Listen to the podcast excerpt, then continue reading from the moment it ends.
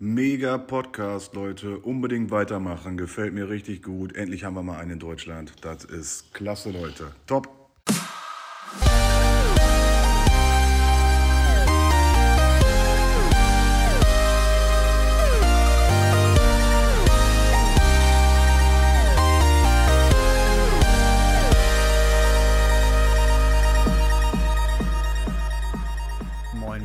Liebes Internet. Hallo, äh, mein Name ist Ben und äh, bei mir, ich meine, die Leute munkeln schon, The German Canada wird er nur noch genannt. Der gute Chris, hi. Ja, hallo. Ja gut, ich hoffe, ich werde es mir nicht mit allen so verscherzen. Wir sind äh, ja enttäuscht, dass er weg ist und äh, ob wir diesen Platz einnehmen können, wahrscheinlich nicht, denn wir sitzen ja nicht an der Quelle. Wir wollen heute trotzdem eine zweite Folge aufnehmen und zwar soll es gehen um technischen Fortschritt und zwar zweierlei. Zum einen würden wir gerne nochmal über diesen Podcast hier sprechen. Ihr habt ja äh, viele Nachrichten dagelassen, sei es im Forum oder per Mail. Wir wollen kurz darauf äh, eingehen. Äh, und auf der anderen Seite dann soll es um die Flipper-Welt an sich gehen, was sich da in der letzten Zeit getan hat und was sich vielleicht auch in der Zukunft tun wird.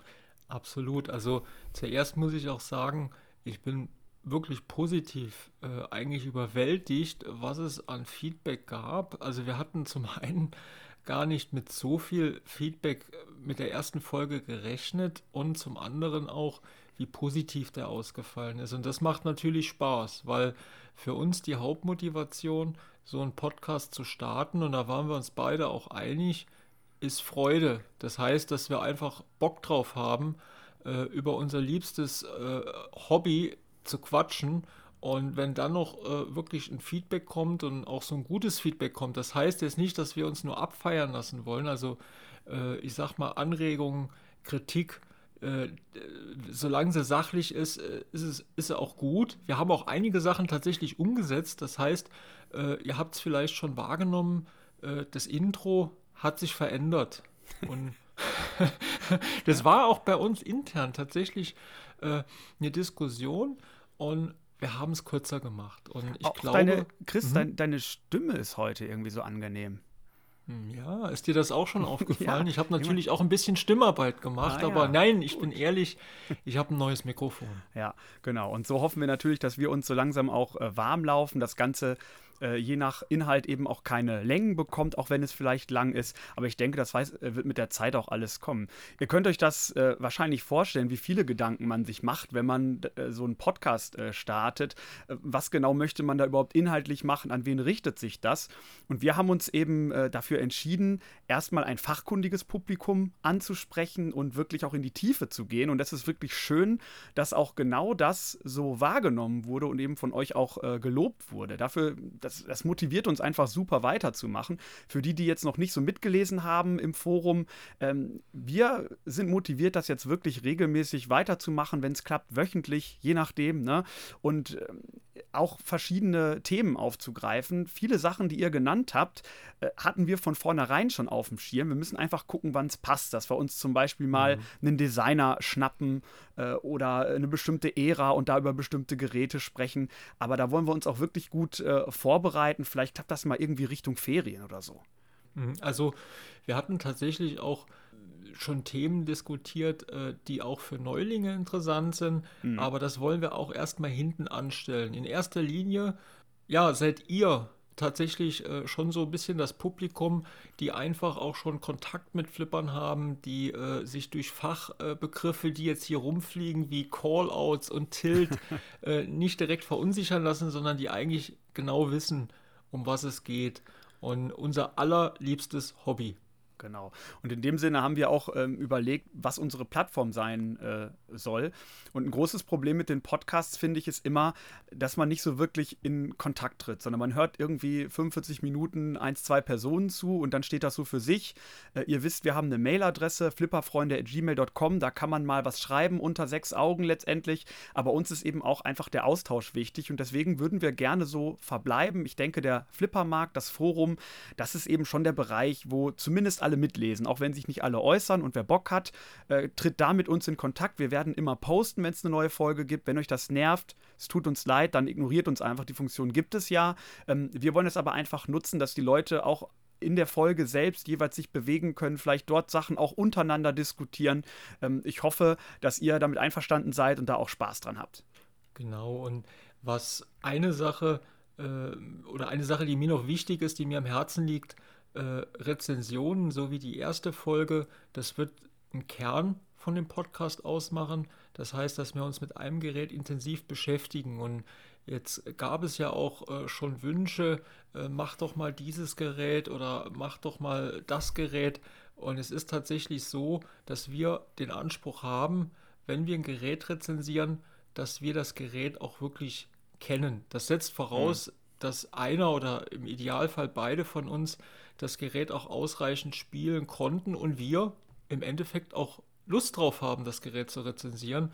Und dementsprechend ähm, wird das auch so ein bisschen die Reihenfolge bestimmen, äh, wie wir Geräte rezensieren werden. Unser Anspruch ist eigentlich schon, dass wir die aktuellen und ich sag mal die äh, präsenten Geräte äh, eigentlich schon vollständig rezensieren wollen. Nur halt die Reihenfolge, äh, die wird sich dann äh, so ein bisschen chaotisch gestalten. Genau. Und mit diesem Ziel vor Augen, so wie es bei uns immer ist, machen wir heute einfach mal was ganz anderes. Und zwar wollen wir uns den, ja, diese ganze Flipper-Welt mal anschauen, was sich da technisch überhaupt getan hat. Zu mir muss ich sagen, ich, ich muss gestehen, ich bin ja noch gar nicht so lange im Hobby. Ich bin letztendlich irgendwie mit dem Iron Maiden eingestiegen. Für mich sind ganz viele Sachen, die es heute gibt, äh, irgendwie selbstverständlich. Aber Chris, ich glaube, du hast da ein bisschen anderen Blick drauf. Vielleicht kannst du mal darstellen, wie sich das Ganze für dich über die Zeit entwickelt hat. Mhm, okay, also für mich wäre jetzt eigentlich auch so der Einstieg äh, Ende der 90er Jahre, mhm. als äh, tatsächlich äh, das Ende von äh, Bolly Williams anstand und äh, als letzte, äh, sage ich mal, Generation äh, Pinball 2000 äh, mit zwei Geräten noch rauskam. Mhm. Das war eigentlich so zu dem Zeitpunkt und das einfach mal objektiv betrachtet. Wir können auch gern kurz drüber reden, was wir von dem System halten oder wie wir es erlebt haben, aber objektiv betrachtet war das zu dem Zeitpunkt Stand der Technik. Das mhm. heißt, das Pinball 2000 System eigentlich schon äh, mit einer Weiterentwicklung von dem Dot Matrix Display. Man hat natürlich da versucht, jetzt eine Art Projektion zu schaffen. Es war äh, höher auflösend. Es äh, hat einen recht guten Sound gehabt und auch im Endeffekt äh, diese äh, Servicequalität, diese, diese Anwenderfreundlichkeit, dass man, ich glaube sogar sah, äh, wenn eine Lampe irgendwo kaputt war. Also das mhm. war schon relativ cool gemacht. Ja, Pinball 2000 wäre für mich eigentlich da der Einstieg. Äh, hast du das eigentlich selbst mal gespielt oder kennst du Pinball 2000 Geräte? Ja, ja. Bevor ich mir ähm, also richtig in diese Stern-Welt und die modernen Flipper eingestiegen bin, äh, habe ich irgendwie über Umwege auch mal bei irgendwem im Keller äh, Geräte gespielt und da standen die auch. Und als ich das gesehen habe, da dachte ich einfach nur, um Gottes Willen, wer hat denn gedacht, dass das eine gute Idee ist? Aber ich kann das äh, echt nachvollziehen. So wie du es jetzt darstellst, ist das bestimmt technisch ein Riesenfortschritt. Und so sieht man das ja auch immer wieder, wenn es technisch irgendwo in eine Richtung geht, dass gerade die, äh, die, die etwas anstoßen, äh, dass es da doch häufig auch noch nicht ganz so rund läuft oder man eben nach kurzer Zeit merkt, das Ganze ist irgendwie schon wieder veraltet. Das muss ich eben erstmal einspielen und durchsetzen. Hm, es ist tatsächlich so, äh, Pinball 2000, das äh, hat eigentlich einigen äh, Pinball-Jüngern vor den Kopf gestoßen, mhm. weil äh, das ist halt das Problem, äh, man hat versucht, irgendwo nochmal eine neue Idee zu kreieren, mit denen man den Videospielen Paroli bieten konnte. Und mhm. das war in dem Fall dann eine stärkere äh, Integration von äh, Flippern und Videospielen. Und, mhm. Aber da wollen wir heute auch gar nicht drauf eingehen, wie viel Flippern ist es noch. Für mich persönlich war es damals äh, zumindest äh, der Revenge-Format äh, ein schönes Gerät, mhm. aber es ist nicht das, was eigentlich äh, Flippergeräte ausmacht. Hm. Und diese, diese Entwicklung, die du da jetzt gerade ansprichst, hin zum Videospielbereich, das ist etwas, was ich eben ganz stark wahrnehme. Ich komme ja aus dieser Richtung, habe eben viel auch gedaddelt. Früher bin auch immer noch dran interessiert, muss ich äh, gestehen, auch mit über 30.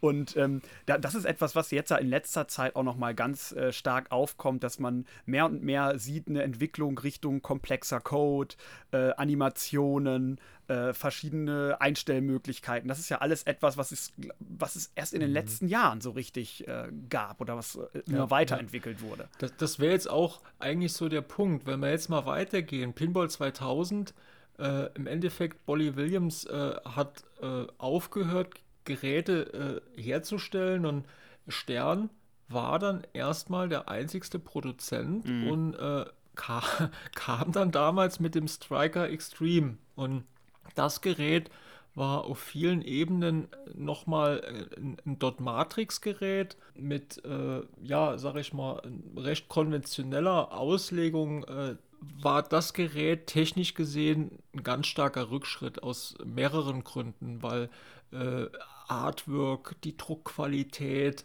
die mechanische Qualität, äh, das, das, das war, glaube ich, ein Whitestar-System, relativ schlechte Tonqualität und das war dann eigentlich jahrelang äh, die Qualität, die Stern im Endeffekt auch produziert hat. Das heißt, hm. äh, ich glaube, das erste SAM-Gerät, äh, ich glaube, es ist der World Poker Tour, aber ganz sicher bin ich mir auch nicht. Das heißt, dann kam die SAM-Technik, dann äh, hat sich schon die Speichermöglichkeit etwas verändert. Das heißt, auch die, äh, äh, die Audioqualität wurde besser, aber im Grunde immer noch das gleiche Gerät, ein Dot Matrix Display, so wie man es auch hm. aus den 90ern kennt und im Endeffekt auch immer noch äh, das gleiche Erscheinungsbild. Das heißt, das Gehäuse äh, absolut identisch und auch äh, die Druckqualität sowie das Artwork, mhm. ja, das war deutlich schlechter, als es bei den Geräten auch in den 90ern war. Also das, da haben sich auch viele dran gerieben. Mhm.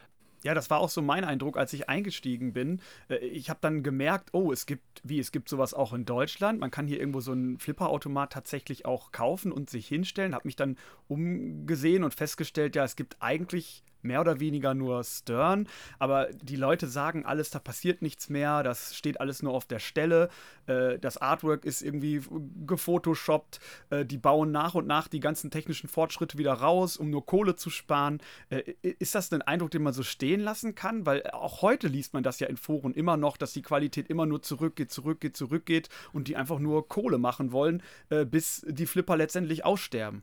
Ja, es ist so, äh, die Wahrheit liegt wie so oft immer irgendwo in der Mitte. Jetzt bin ich natürlich auch nicht so tief äh, bei der Firma Stern involviert, als dass ich da ganz valide Aussagen machen kann. Also hm. das müssen wir vorab sagen, bevor da jetzt wirklich eine ganz große Diskussion entsteht. Nein, das ist aber so oder so. Mhm. Äh, es sind jetzt unsere persönlichen Meinungen und Wahrnehmungen. Und meine persönliche Wahrnehmung ist ganz einfach die, äh, Stern ist einfach ein Unternehmen, die auch äh, wirtschaftlichen Bewegungen unterliegt. Logisch, das heißt, ja.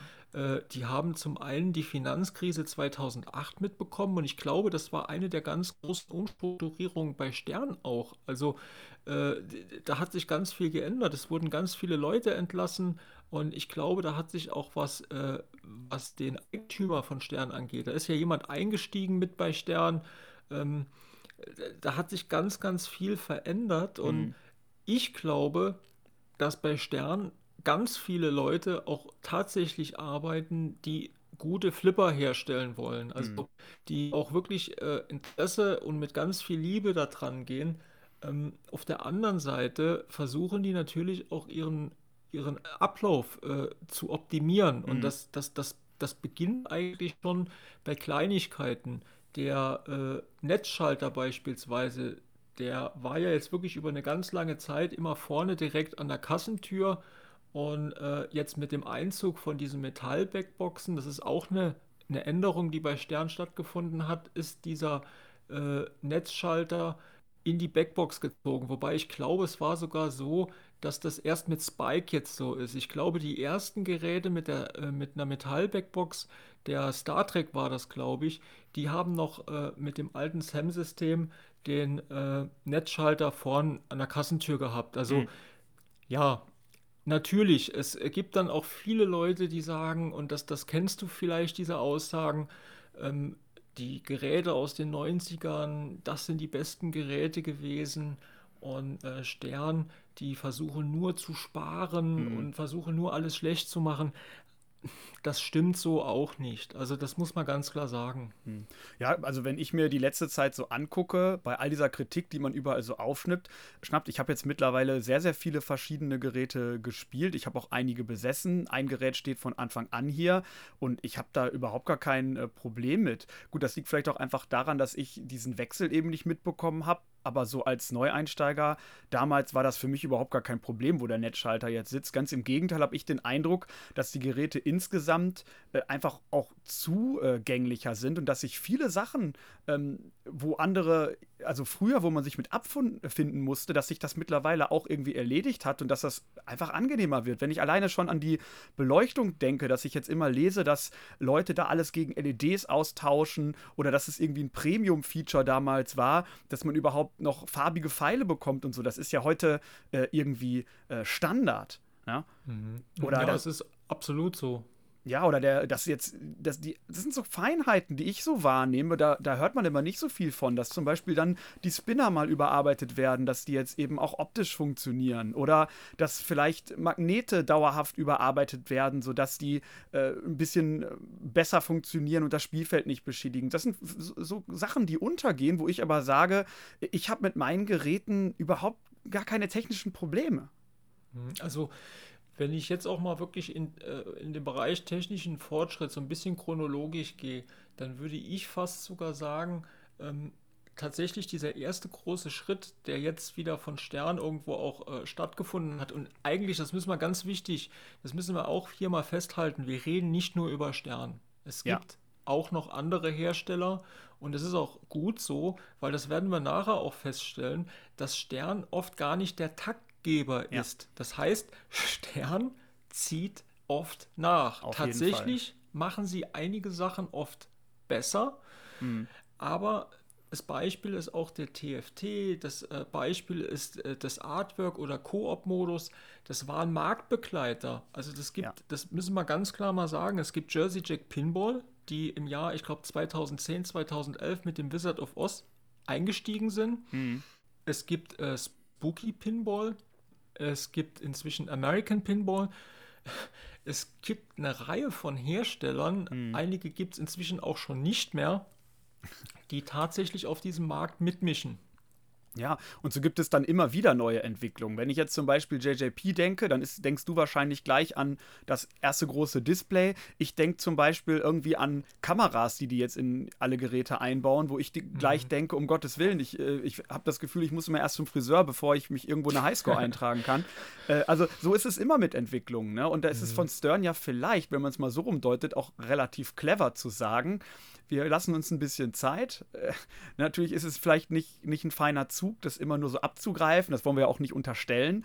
Aber ich finde auch die Sachen, die sie machen, äh, die haben eigentlich Hand und Fuß. Mhm, absolut. Also lass uns einfach mal vielleicht irgendwo anfangen, dass wir uns wirklich mal, du hast eben den TFT, diesen LCD, hochauflösende mhm. Display genannt. Wenn wir das mal als Merkmal nehmen, äh, mhm. der Wizard of Oz war ja eigentlich das erste Gerät, das einen hochauflösenden Display hatte. Und das auch in einer in einem recht großen Format. Der war sogar so groß, das Format, dass, äh, wenn ich an den Geräten gespielt habe, ich erstmal komplett überfordert war, ja. weil ich gar nicht mehr wusste, wo ich hingucken soll. Das geht mir auch so. Das ist einfach irgendwie dann zu viel des Ganzen. Auch diese ganzen Animationen, äh, das erschlägt einen fast so ein bisschen. Ja. Mhm. Mhm. Wobei halt die Geräte, äh, die Jersey Jack Pinball-Geräte, die sind mit sehr viel Liebe, die sind sehr, äh, was die Lizenz angeht, die sind sehr detailverliebt gestaltet mhm. und äh, ich war natürlich auch erstmal geflecht, also auch als ich damals den Hobbit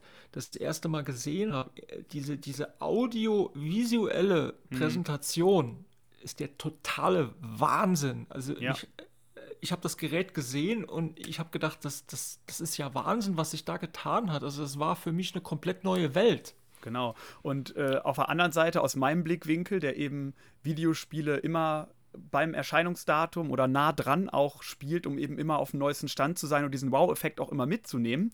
Äh, unser eins geht zu so einem LCD-Display von Stern hin, beim Aerosmith zum Beispiel oder auch beim Iron Maiden und guckt da drauf und denkt, ja, das ist äh, äh, Nintendo 64 Qualität. Das haut mhm. mich jetzt erstmal nicht vom Stuhl. ja, also natürlich, man hat eine bessere Auflösung, man hat ähm, deutlich mehr Platz, aber dann habe ich manchmal schon fast das Gefühl, dass diese schönen Pixel, die mich irgendwie an so ein Arcade-Feeling erinnern, vielleicht doch sogar noch ein bisschen mehr Charme haben, als wenn ich jetzt ein äh, richtig krasses, gut aufgelöstes Display habe, wo aber die Animationen einfach noch so ein bisschen hinterherhinken ne? und der Fokus auch immer mehr auf diese Animation rückt. Ja, das ist das Problem.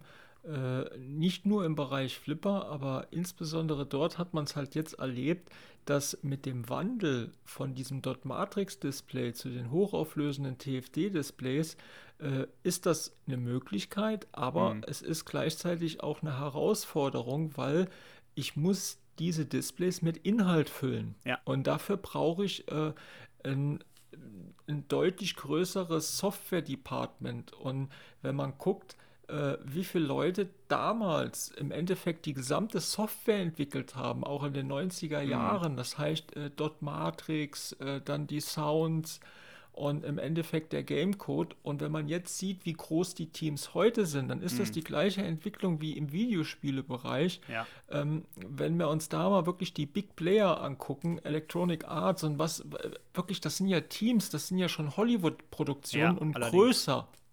Ja. Und äh, bei Stern äh, merkt man, dass diese Entwicklung ganz klar dahin geht. Das heißt, der Softwareanteil, der wird immer wichtiger. Und du kannst im Endeffekt, äh, so habe ich auch immer mehr das Gefühl, äh, ein Gerät mit einem begrenzten Layout unglaublich aufwerten mit einer mhm. guten Software. Allerdings.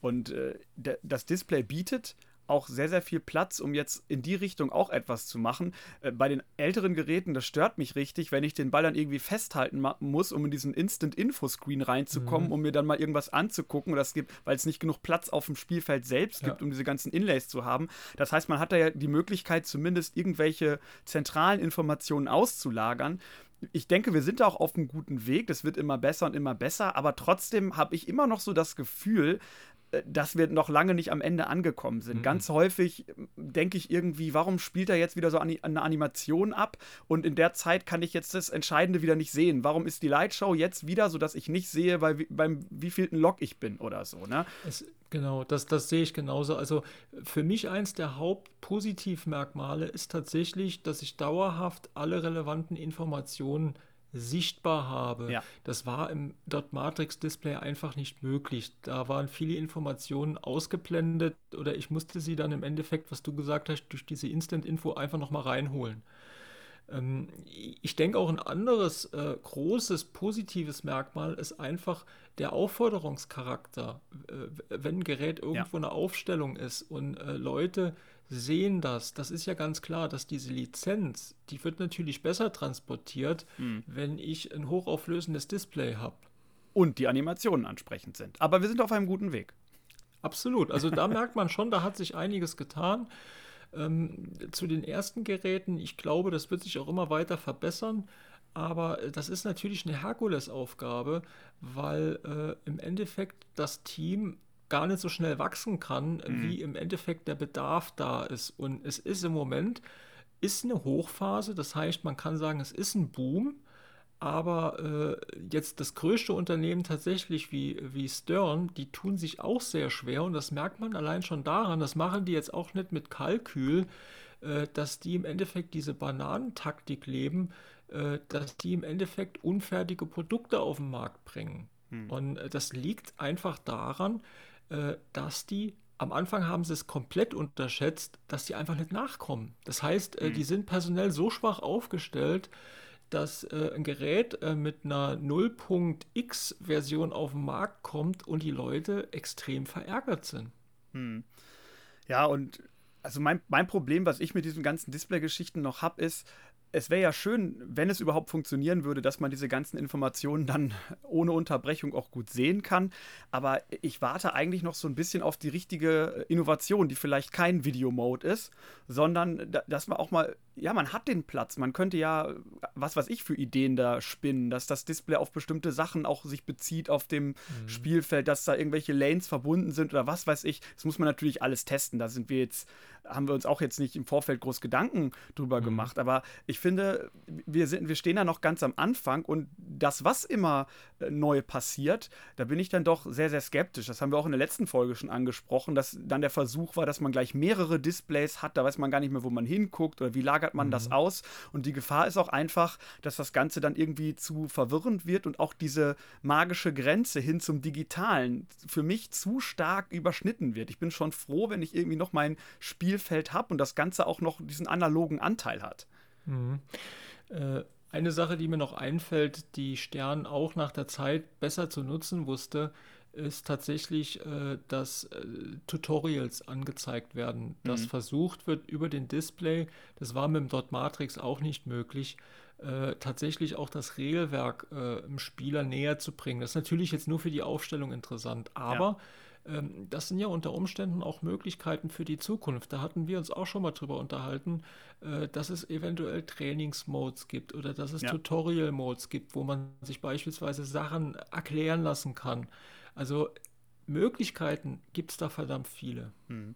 Und da sind wir ja auch dran, muss man ja auch ehrlich sagen. Das ist jetzt ja gerade sozusagen der letzte Schrei, auch beim Turtles beispielsweise, dass man da jetzt schon beim Start verschiedene Modi auswählen kann. Also aus Videospielsicht würde man sagen, ey, das gab es doch schon vor, vor 30 Jahren gefühlt, ja. Das ist irgendwie jetzt in dem Sinne gar nichts Neues.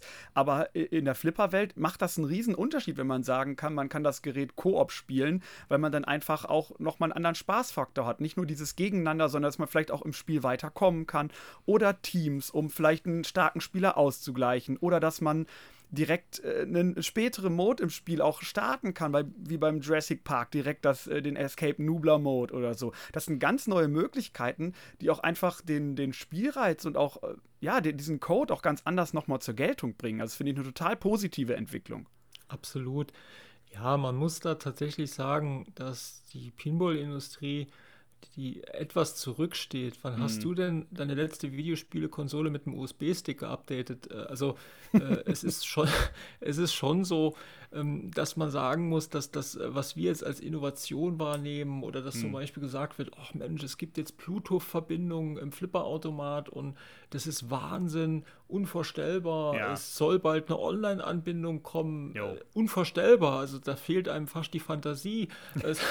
Aber das sind, das sind halt Sachen, die, äh, da sind die einfach hinten dran. Das ist aber okay. Es ist absolut in Ordnung und es ist ja auch irgendwo nachvollziehbar, weil ähm, das ist eine Nischenindustrie ja. und äh, die Absätze sind einfach überschaubar.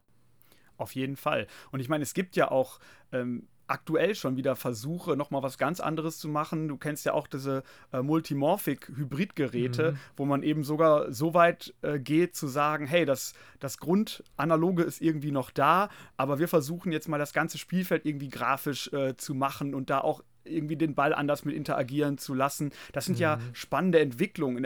Im nächsten Moment ist es wahrscheinlich 3D-Pinball äh, oder, oder was weiß ich. Also es sind ja diese ganzen mhm. technischen Sachen der letzten Jahre, äh, gerade in diesem Videobereich, die werden ja immer mehr und mehr kommen. Auch der Online-Bereich, den du jetzt angesprochen hast.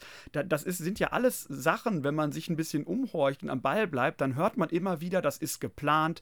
Aber es sind halt auch Sachen, die muss man behutsam machen, äh, weil ich finde, auch einiges davon ist unwegbar. Ich weiß nicht, wie ich das finde, wenn es immer digitaler wird. Auch bei dem, bei dem Online-Bereich. Was sind da genau Funktionen, die, die ich wirklich auch haben möchte? Also möchte ich, dass ich übers Internet mit wem anders spielen kann? Möchte ich Highscore-Listen, die sich äh, irgendwie vergleichen lassen? Und inwiefern ist das überhaupt mit diesem analogen Part noch, äh, noch machbar? Ich denke da sofort daran, äh, aber es kann doch jeder sein Gerät äh, zu Hause anders hinstellen. Und wenn man, da gibt es vielleicht irgendwelche Mittel und Wege, das ein bisschen einzuschränken, aber so richtig verhindern kann man das doch dann nicht.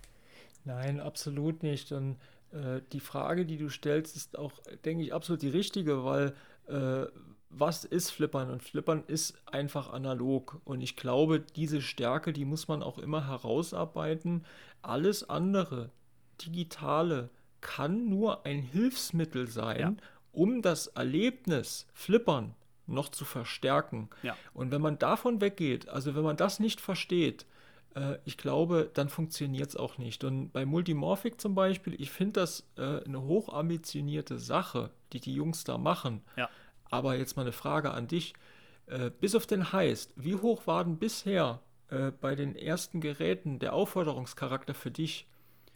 Äh, null. Genau, bei mir genauso. Das heißt, das ist einfach für mich kein Flippern.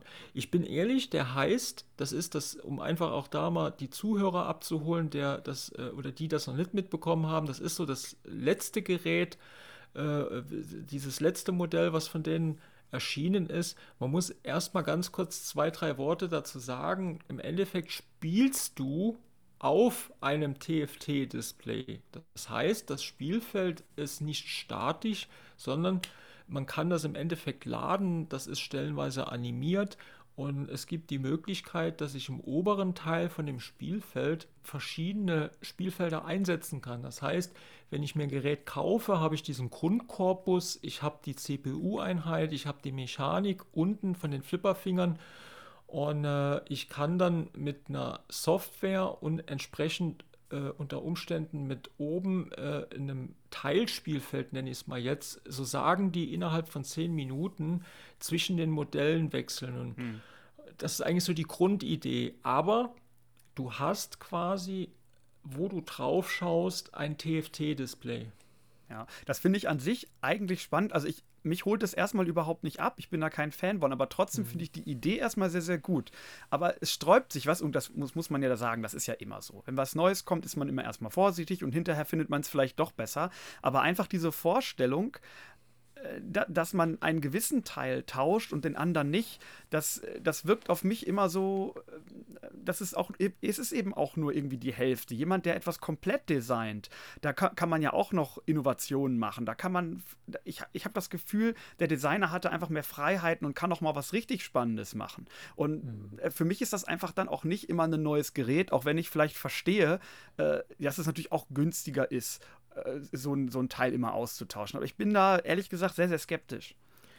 Ja, das ist für mich, und da kann ich auch wirklich nur für mich sprechen, auch so ein bisschen äh, wie eine kleine Modelleisenbahn, wie so ein kleines Möbelstück, wo unter dem Glas, so sagt man ja auch immer die Welt äh, unter dem Glas, wo tatsächlich, wenn ein Gerät irgendwo ausgeschaltet ist, ich auch äh, die verschiedenen Toys sehe, die, ja.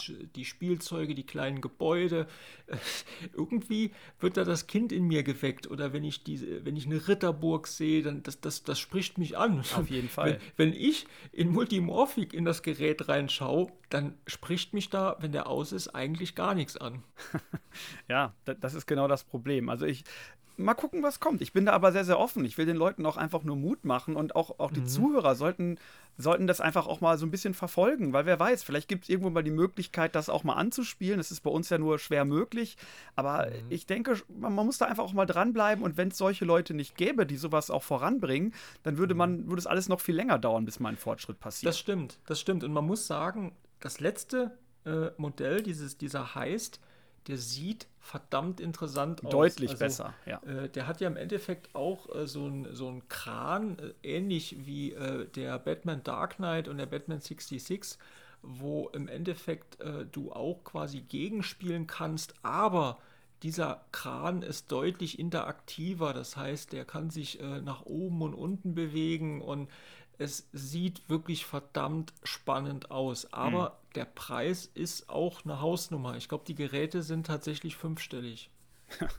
ja, naja, gut, aber warten wir es ab, würde ich sagen. Es gibt eine, genau. damit verbunden mit diesen ganzen Fortschritten eine Sache, über die ich unbedingt sprechen möchte, die ich mhm. ganz, ganz kritisch sehe. Das ist, bin vielleicht aber auch ich.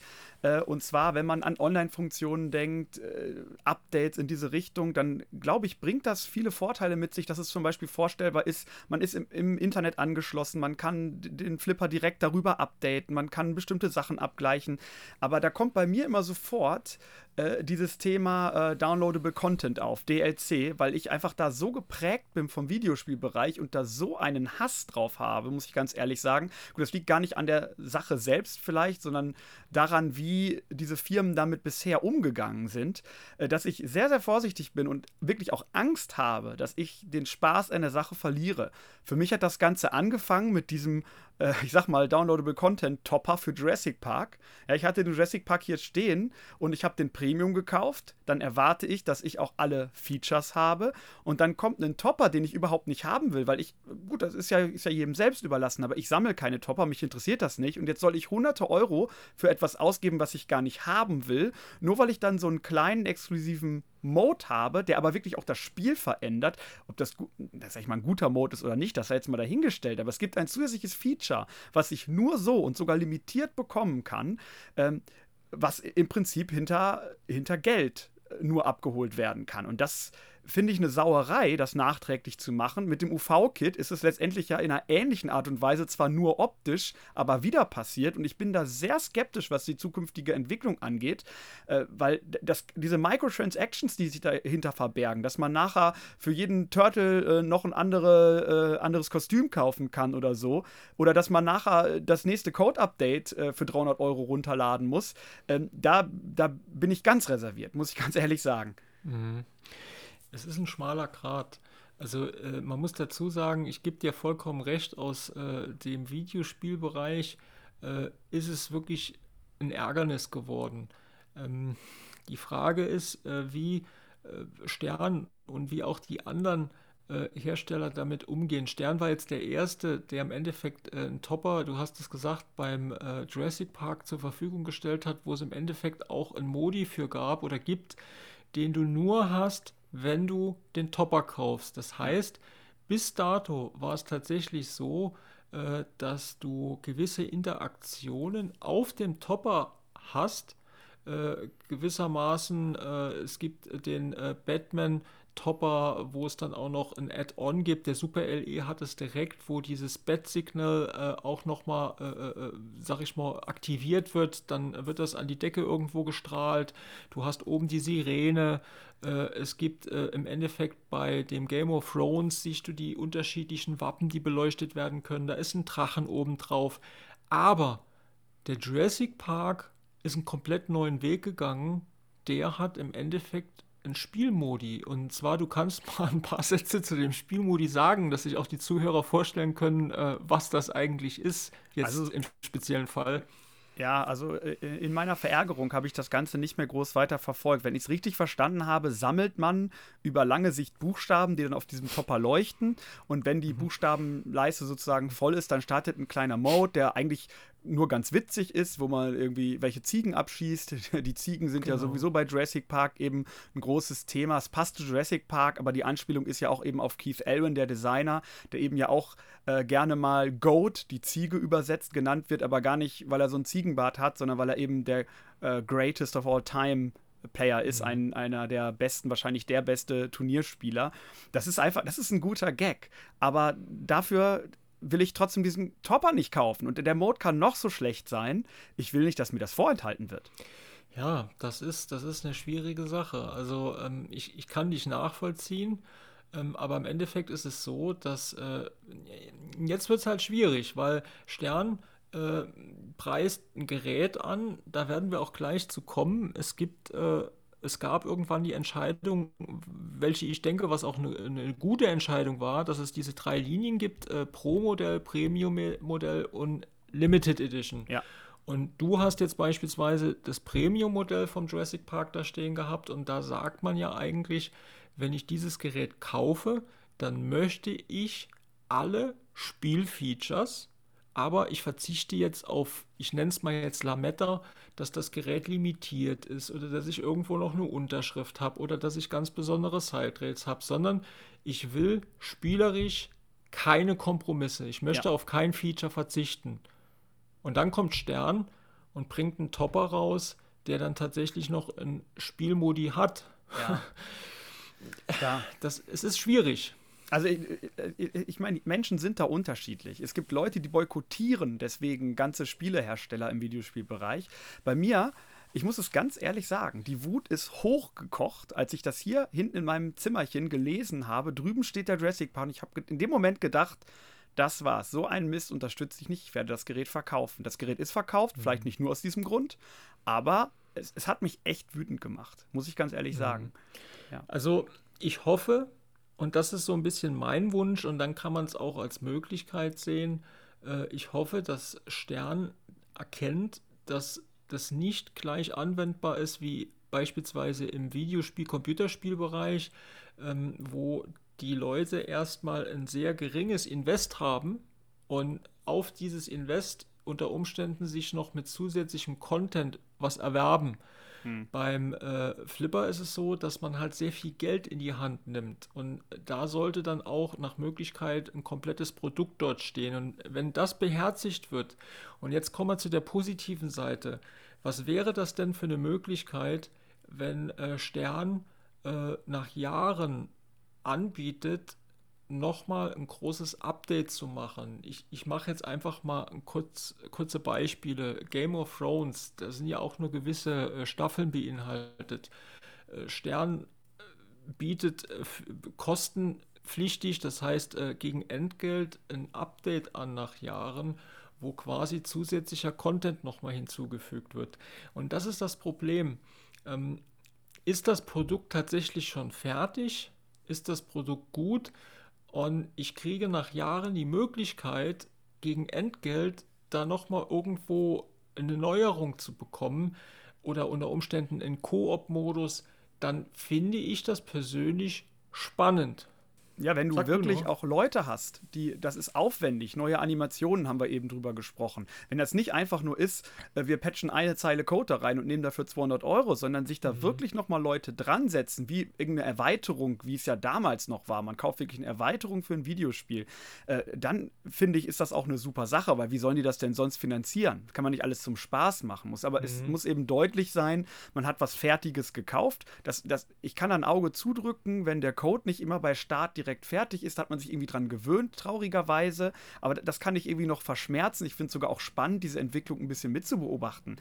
Aber wenn das wirklich losgelöst ist und ich kann nachträglich nochmal richtig ein großes, wertiges Upgrade kriegen, das passt auch vom Preis, dann fände ich das eine gute Sache, auf jeden Fall. Hm. Da muss man jetzt auch mal eine Lanze brechen äh, mit den, äh, sage ich mal, unfertigen Produkten ich finde, es hat sich etwas gebessert und sie versuchen auch relativ schnell äh, die Geräte äh, fertig zu kriegen. Und es war ja wirklich in der Vergangenheit so, da gab es ja ganz traurige Beispiele wie mit dem Ghostbusters. Mhm. Das hat ja ewig gedauert und äh, also das war wirklich sehr unbefriedigend. Mhm. Ja, gehen wir doch nochmal zurück. Du hast es eben angesprochen, dass es diese Pro Premium LE-Linie gibt. Das genau. war mein Einstieg. Ich kannte das nicht anders. Ähm, mhm. wie, wie ist denn deine Einschätzung dazu? Findest du das eine gute Entscheidung? Ich finde das eine sehr gute Entscheidung, äh, weil im Endeffekt, äh, man muss jetzt dazu sagen, der äh, nordamerikanische Markt ist nicht zu vergleichen mit dem europäischen Markt. Das heißt, äh, dort ist auch der Aufstellermarkt, äh, der hat noch eine messbare Größe. Äh, bei uns gibt es Geräte in der Aufstellung, aber ich denke, das wissen auch die Hörer. Es ist extrem schwierig, draußen ein Gerät zu finden. Hm. Äh, vor allem jetzt ein, ein, aktuelles Gerät. In den USA ist es noch ein bisschen anders. Da gibt es äh, schon Arcades, da gibt es relativ viele Geräte in der Aufstellung.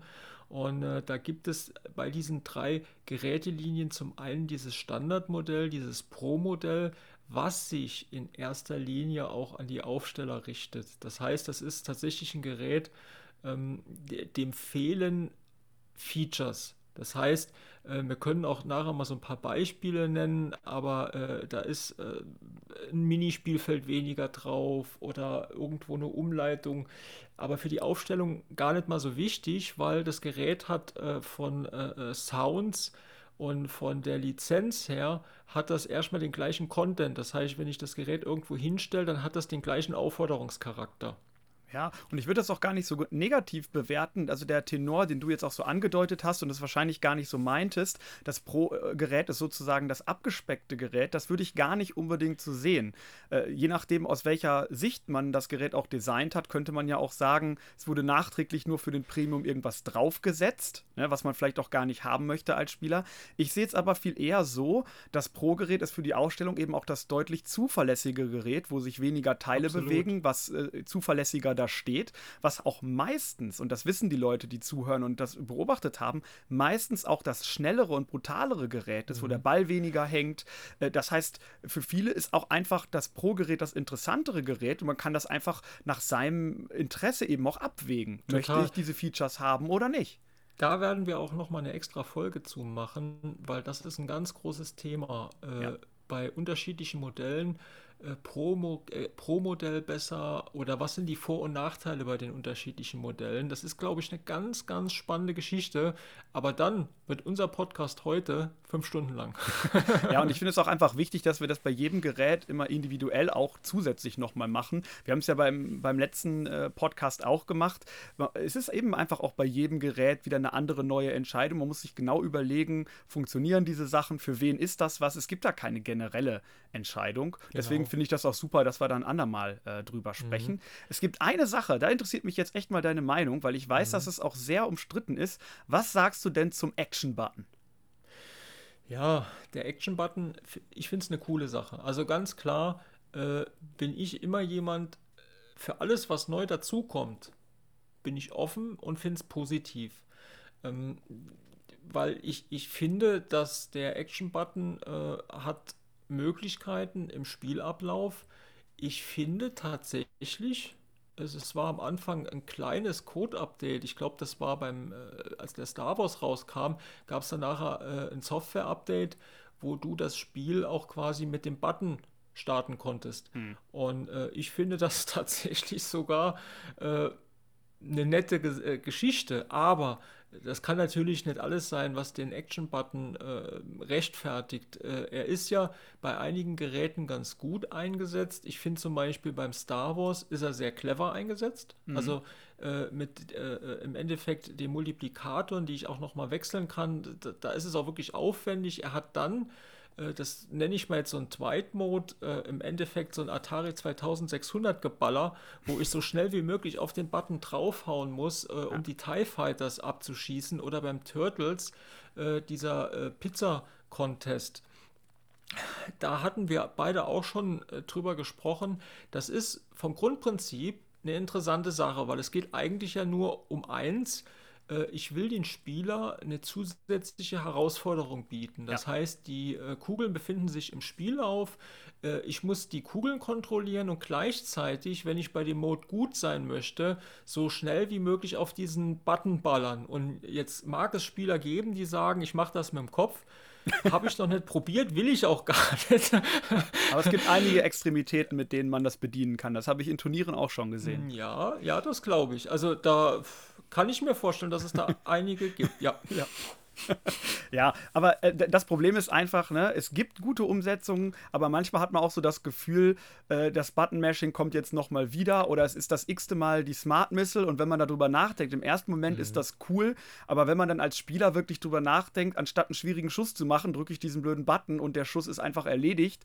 Äh, also ich finde, da, da ist auch das Ende der Fahnenstange noch lange nicht erreicht. Nee. Mhm. Was, was ich eher sehr, sehr positiv finde, ist, das ist auch einfach eine Entwicklung äh, um auch ein neues Publikum anzusprechen, das Ganze einfach auch angenehmer zu machen. Und das, finde ich, wird häufig übersehen. Wenn jetzt jemand, der von so, so einem Gerät steht und da ist so ein blinkender Button, dann drückt man da drauf und dann geht das Spiel los. Du musst nicht erst irgendwie drauf kommen, dass da irgendwo so ein kleiner äh, grüner Startknopf versteckt ist, den man von oben gar nicht sieht. Oder auch irgendeine Sonderfähigkeit, die vielleicht sage ich mal, angenehmer platziert ist, dass es ein zusätzlicher Button irgendwo ist, um den Magna Safe zu aktivieren, das ist alles schön und gut. Aber wenn das direkt vorne drauf ist auf der Lockdown-Bar, dann sehen es auch Anfänger und denken, da leuchtet irgendein Button und ballern da mal drauf. Das heißt, das ist eine, eine zusätzliche Sichtbarkeit, äh, die, die das Ganze total nach vorne bringt. Von, von daher sehe ich das sehr, sehr positiv. Und ja, um bei dem Magna Safe zu bleiben, natürlich ist das viel schwieriger, das zu machen, aber das finde ich gut weil du musst halt wirklich während des Spiels auf diesen Knopf kommen und die Reaktionszeit ist dadurch äh, deutlich schwieriger zu treffen. Ich finde, das ist eine positive Entwicklung. Ja, es ist auch so, das sehe ich ganz genauso wie du. Ähm, es hat einen höheren Aufforderungscharakter und es sind Kleinigkeiten, die aber trotzdem nice sind. Beispielsweise beim Game of Thrones, wenn du äh, zum Start die unterschiedlichen Familien äh, wechselst, dann wechselt sich natürlich auch die Farbe, weil zu jedem, mhm. äh, zu jeder Familie gehört auch äh, die entsprechende Farbe und das siehst du dann auch auf diesem Action-Button. Und das ist schon, das ist schon eine tolle Sache.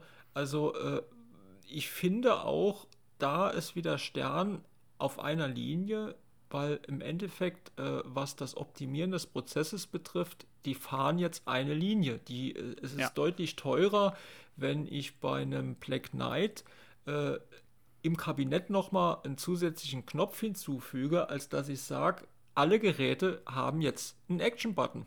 Ja, nee, auf jeden Fall. Es ist ja nicht nur Stern. Es hat sich jetzt hauptsächlich auch so angehört, als gäbe es nur das Unternehmen Stern. Aber äh, beispielsweise der Hot Wheels, der hat im Endeffekt diese File-Inserts, ja. die mehrere LEDs haben, wo du im Endeffekt so eine Art Lauflicht auch Richtig cool, ja. Und das finde ich eine tolle Idee. Also, ja. wo ich es das, das erste Mal gesehen habe, habe ich gedacht, äh, logisch, eigentlich logisch. Warum hat das noch keiner gemacht? genau, genau. Und ich finde, äh, äh, American Pinball war da auch sehr mutig. Äh, bei dem Houdini, die Spielmodis, äh, wo du beispielsweise, wenn du den Flipper-Button loslässt, geht der Flipperfinger hoch. Mhm. Also da gibt es schon viele, viele Ansätze und mhm. wir werden auch in der Gänze nicht allen Herstellern gerecht werden. Das ist ganz wichtig. Ja, das ist ja auch gar nicht unser Anspruch. Wir haben uns zwar vorher überlegt, auf was wir sprechen. Das ein oder andere lassen wir vielleicht jetzt auch bewusst mhm. weg aufgrund der Zeit. Aber wir kommen vielleicht nochmal drauf zurück. Wir wollen einfach nur die Sachen, die uns gerade auf der Seele äh, brennen, hier ein bisschen vorbringen. Und wenn euch noch was einfällt, liebes Publikum, dann bringt es doch einfach mit ein in die Diskussion. Wir gucken mal, äh, wohin uns das äh, Ganze führt. Chris, dein Fazit.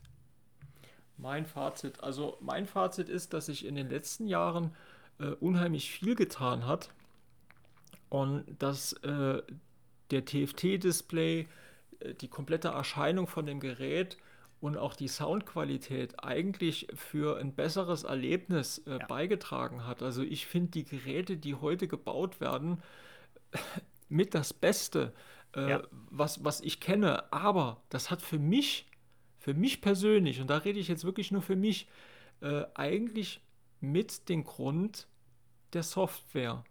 Ja. Und da sind wir jetzt noch nicht ganz so drauf eingegangen, weil ich glaube sogar, wenn ich mir die Geräte von früher anschaue von heute, dann ist mit der frappierendste Unterschied, dass die inzwischen einen wirklich deutlich, nicht alle Geräte, aber viele komplexeren Code haben, als das früher der Fall war.